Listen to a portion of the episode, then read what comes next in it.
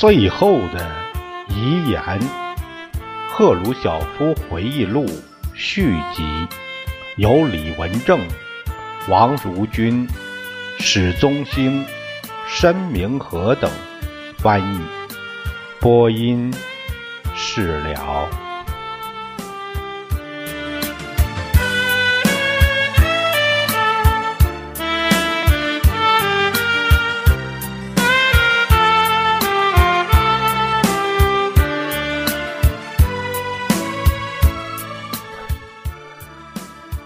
赫鲁晓夫接着回忆说：“当我把这个故事讲给斯大林后，他问我对这个说税的看法，我便告诉他，我认为我们应该让集体的农民继续在自己自留地上种植果树，而不受惩罚。斯大林根本听不进去。”这样，私人果园特别税一直保留到斯大林去世。为什么呢？因为斯大林认为集体农民就和绵羊一样，一旦他们身上的羊毛长长了，一定要立即剪下来。斯大林对他们既加伤害又加侮辱。他的低价政策早已经剥夺了农民在集体农庄生产任何产品的积极性。现在他又在剥夺他们在宅边原地上生产一点额外粮食的主动性了。谈到刺激，应该说缺乏刺激。我记得战后，我到莫斯科工作的第一年，我到。叶格廖夫斯克地区去视察，我怀着很大兴趣看了城里来的一位党员主管的穷的可怜的集体农庄。这人很聪明，受过良好教育，但他是学法律的，对农业一窍不通。他不过是接受地区党委的派遣来到这里的。我问：“告诉我，你们这里最好的作物是什么呢？”燕麦。我简直不敢相信自己的耳朵。我知道农庄的土壤如此沙化，以至于不适合耕种。你是说这里种燕麦高产吗？不，产量很低。那你为什么说燕麦是最好的作物呢？因为燕麦最容易收割。这个人的冷漠是由于缺乏物质刺激，他的工资与农庄收入多少没有丝毫关系。你可能说赫鲁晓夫又来了，抓住一个没有受到宣传鼓动感染的党员的个别例子来做文章，好吧？我可以肯定，这个集体农庄主席并不是个别现象。他不代表所有集体农庄主席。当我遇到像他这样的人如此之多，他们是从城里派来帮助农民的共产党员，可是工作毫无干劲儿，因为没有任何刺激他们的措施。不幸的是，物质刺激没有普遍被作为鼓励农业生产的措施。集体农民的报酬中，只有一小部分是由他们的生产率决定的。我意识到，我公开提倡物质刺激，就会招致自以为无所不晓的人的指责。他们会说，不能用金钱去调动人民的积极性，而应从思想方面去考虑。这是胡说。我已这么大年纪了，从我切身的经验知道，集体农庄的管理者们工资都一样，他们就不会想方设法去提高产量。斯大林拒绝承认这个事实，我们领导层中的一些人也是这样。社会主义斗争的主要问题是劳动生产率。要取得社会主义胜利，一个国家必须让每个工人都做出最大贡献，在我说最大的时，不是只用强制的手段。我们农业战后没能跟上经济其他部门发展步伐的另一个原因是严重的官僚主义。实际上，这个问题战前就存在。我记得，我记得我一九三八年去乌克兰。看到那里，我要与之打交道的农业管理部门是那么臃肿，办事效率又是那么低，我深为恼怒。机构庞大的农业人民委员会组织的十分落后，造成人才与物力的严重浪费。所有的决定还得由部一级做出，种什么、什么时候种、如何种、何时收割，如此等等。我根本不否认行政管理的必要性，我没有忘记列宁的话：社会主义就是管理。但列宁想的是，经理们应为社会主义服务，而不是反过来。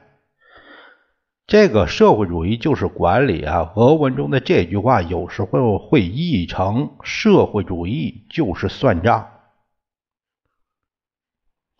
当我在战前和战后在乌克兰的时候，我们从部里接到的简报和指示，总是同我们认为要做的事情相反。有时候部里的通知完全浪费我们的时间和精力。例如，部里曾在我们种完甜菜后下达指示，告诉我们如何种甜菜。这种事情不止一次发生。每个庞大的管理机构都必须以某种方式证实自己存在的理由。为此，他炮制出一封封电报，到处派遣视察员，来来回回重复电报中的事情，跟踪本部的经费开支情况，以及发出诸如“只应喝开水”的毫无必要的通告。我记得，当米高扬担任人民委员会副主席时，有一位名叫斯塔罗茹克的优秀农艺师协助他工作。这个下面有个注解，说到米高扬于1937年开始任副总理，在1937年到1955年和1957年到1958年两度担任这个职位。他的整个经历与食品生产紧密相连。他担任副总理以前是供应人民委员和食品工业人民委员。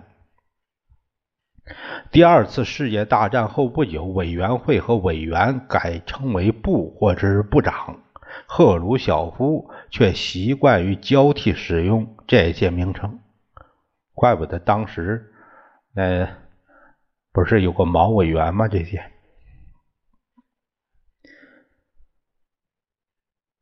斯塔罗茹克同志常到乌克兰来指导我们种甜菜，他是这方面的专家。首先，他给我们发一封米高扬签署的电报，详细告诉我们应该做什么。然后，他在基辅露面。然而，我必须对他说：“斯塔罗茹克同志，按你的指示，我们把一切都做好了。事实上，应该做的我们都做了。那又来这里指导什么呢？”我也问自己：当我们自己完全能够种植并收获甜菜的时候，委员会里还要一名甜菜专家干什么呢？回答很简单：委员会。正如一切官僚机构一样，不得不设立不必要的岗位，大搞文牍主义，而不顾这样会浪费多少人力和金钱。在我在乌克兰工作期间，以及其后到莫斯科负责农业工作时，我了解到我们的研究机构组织多么差。我记得一九五零年，我到拉缅斯克去视察一个专门研究土豆的研究所。我和主管这个研究所的妇女谈了一次话。对于这个研究所的成就，他给我一个最可悲的报告：你们这里土豆实验田的产量多少？呃，每公顷六十公担，相当于就是每英亩二点七吨。什么？难道你不知道附近一些农庄每公顷已经达到一百二百公一百到一百二公担了吗？如果你们的产量只有我们的一半，你们怎么能指导农民呢？可怜的女人，她没料到我会做出这种反应，她眼里冒出泪水，抽泣着说。我们一直怀着愉快的心情期待你的来访，现在你来了，却说了这样令人不快的话。我想以前没有任何人告诉他，他领导的研究所的工作情况有多么糟糕。在这里，有学问的农艺师在一公顷土地上生产六十公担土豆，可是根据当时。报纸报道，西伯利亚一个名叫乌特金娜的普通农妇，每公顷却收获了一千公担土豆。当然，这类故事很难说，往往有许多夸大甚至欺骗。我从我在乌克兰的经历得知，一九三八年一位。女农庄庄园因每公顷收获七百公担土豆而获得列宁勋章。问题是，我亲眼看到政府的许多研究机构严重不称职，国家不论他们工作情况好坏，一律拨发经费，研究人员也都拿一样的工资。研究所过于臃肿，产生一种不负责任的气氛。我永远忘不了我的助手谢夫琴科告诉我，他同不久前去世的著名农艺师哈尔科夫的一席谈话。这个哈尔科夫，这个 A.S. 谢夫钦科，长期以来是赫鲁晓夫的主要助手和代笔人。一九六四年，他为苏联版的《五月里的七天》写了序言。尤里耶夫是选种家和植物生理学家，他是哈尔科夫选种站主任。谢甫琴科同志走进尤里耶夫的书房时，看到他正在沉思。谢普琴科就说：“你一定是在考虑一些重要的科学问题吧？”尤里耶夫回答：“他说，我想你可以这么说。我在想，我们怎样才能裁掉某种研究员？他有农学的博士学位，可他是个不可救药的懒汉。可有规章条例的限制，我们不能开除他。”当然，我是赞成规章条例的，它保护人们免遭行政和官僚的迫害。可一些不负责任的人利用这些规定，给我们社会主义制度带来破坏。我指的是那些懒汉、江湖骗子、谄媚取宠者，他们充塞我们的研究所，使人员编制膨胀起来，并吞噬掉国家经费。而对国家却毫无贡献，他们只是沉重的包袱。按照我在乌克兰和莫斯科的经验，我知道我们应该把它清除出去，而让位给那些能为苏联农业走出泥潭、做出贡献的真正学者。苏联农业不景气已有好长时间了。看得出，在合适的技术指导下，我们能提高发展的水平，也就是提高我们农民的生产率和生活水平。看到农民的落后，往往让我深感痛苦。我们生产的化肥质量十分低劣，一般纯度只有百分之十，但还是比没有要好一点。我们把这些化肥送往农庄，可结果怎么样呢？农庄经常把它们放置在火车站旁边，任风吹雨打。在两三年时间里，化肥在那里成了一堆小山儿。冬天，它成了孩子们很好的滑雪坡。农民们为什么不使用我们供应的无机肥呢？因为他们对此毫无所知。他们知道并信赖只有粪肥，想提高农民知识水平的努力往往也不够。这就是战后我们农业的可悲状况。对于我们所面临的这些问题，搞专业化也许是一个解决的办法。在斯大林晚年，领导层朝这个方向采取了一些尝试性的步骤，可都是一些错误的步骤。比如说，成立专门的部负责机器和拖拉机站。这个机器拖拉机站是国营重型农机设备中心，它为附近农庄播种和收割，农庄以一部分收入支出的费用。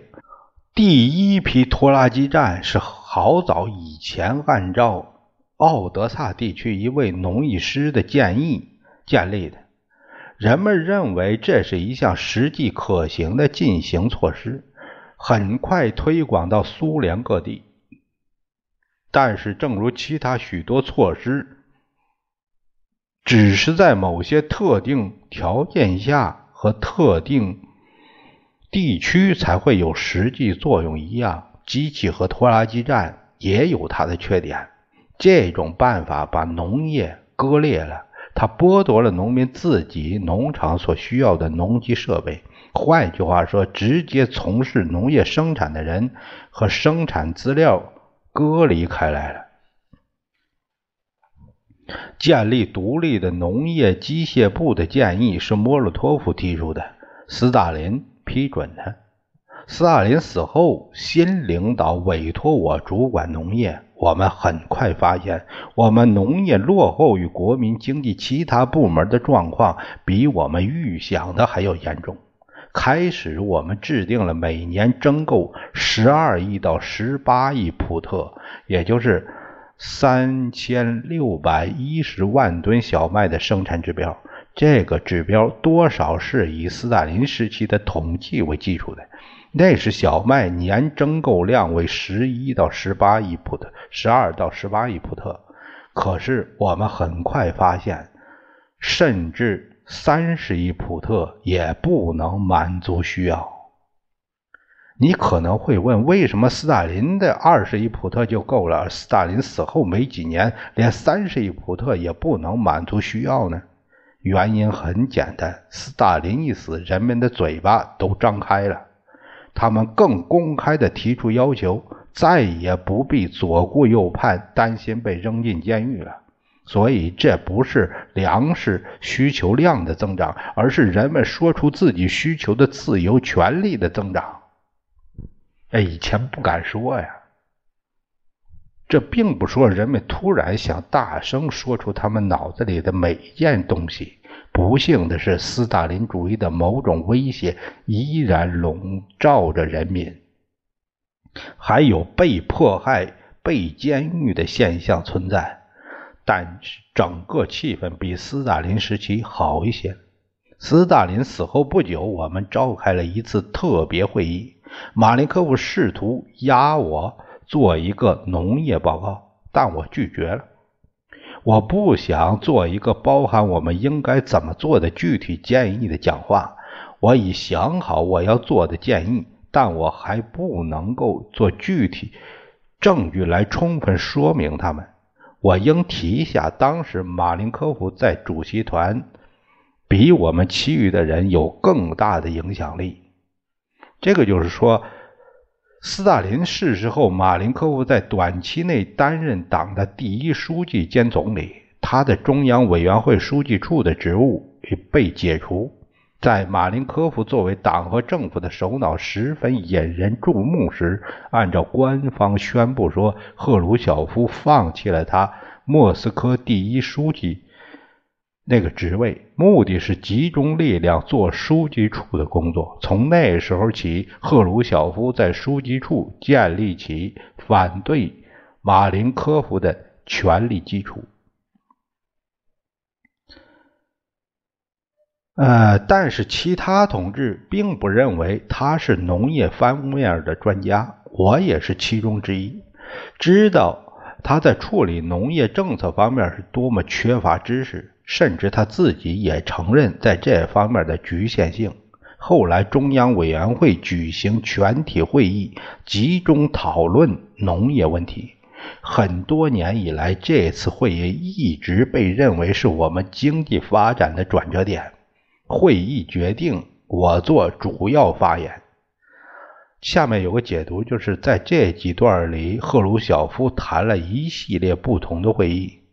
这是以去世的独裁者的继承人在争夺权力过程中举行的。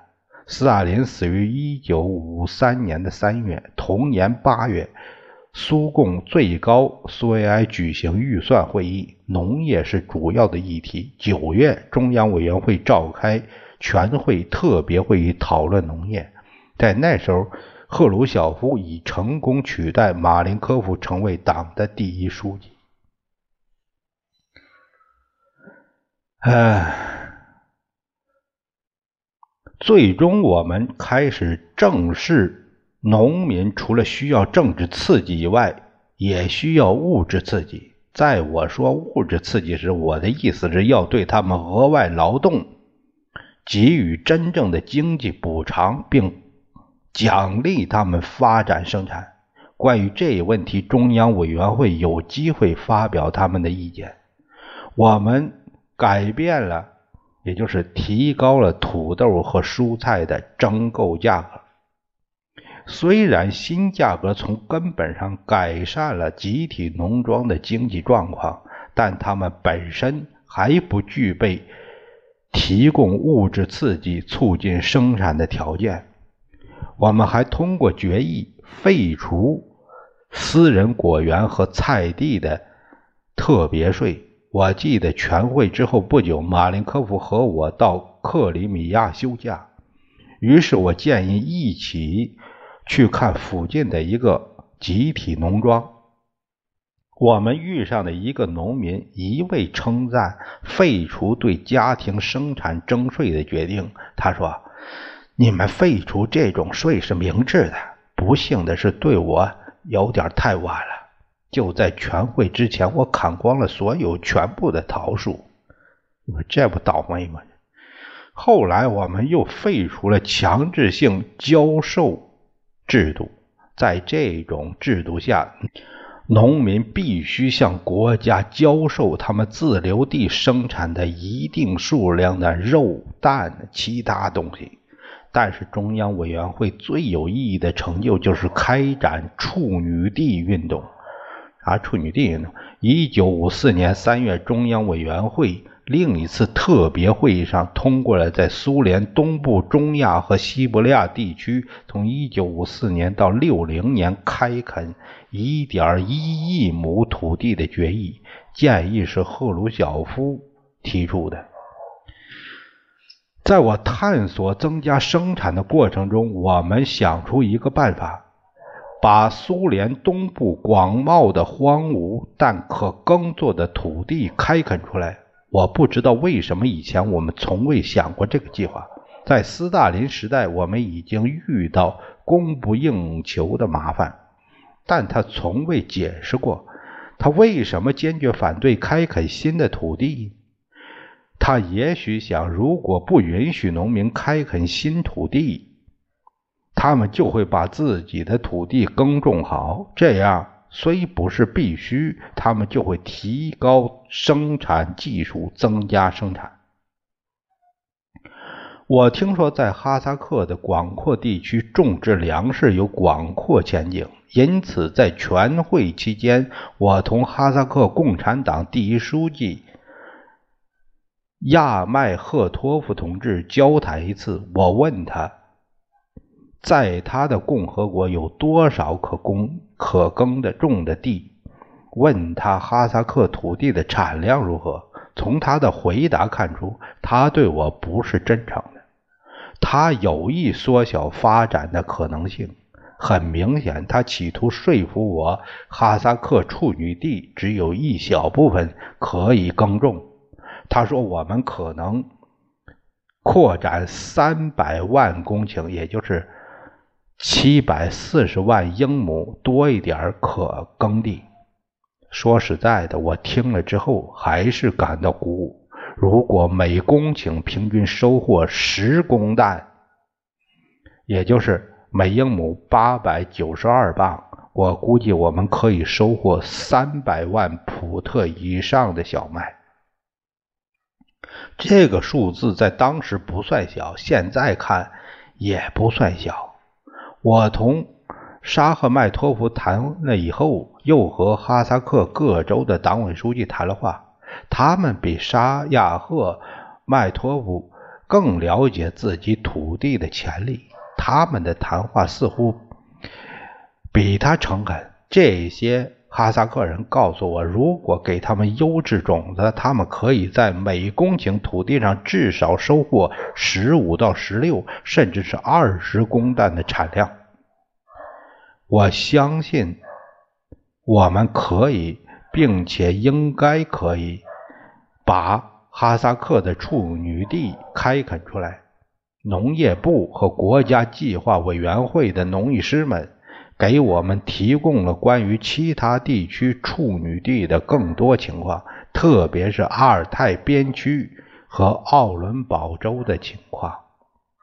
中央全会通过一项决议，号召把开垦处女地的面积扩大到八百万到一千万公顷，也就是两千万到两千五百万英亩。虽然第一书记沙亚赫迈托夫反对，我们还是提出这个数字。他一直坚定一个比较保守的指标。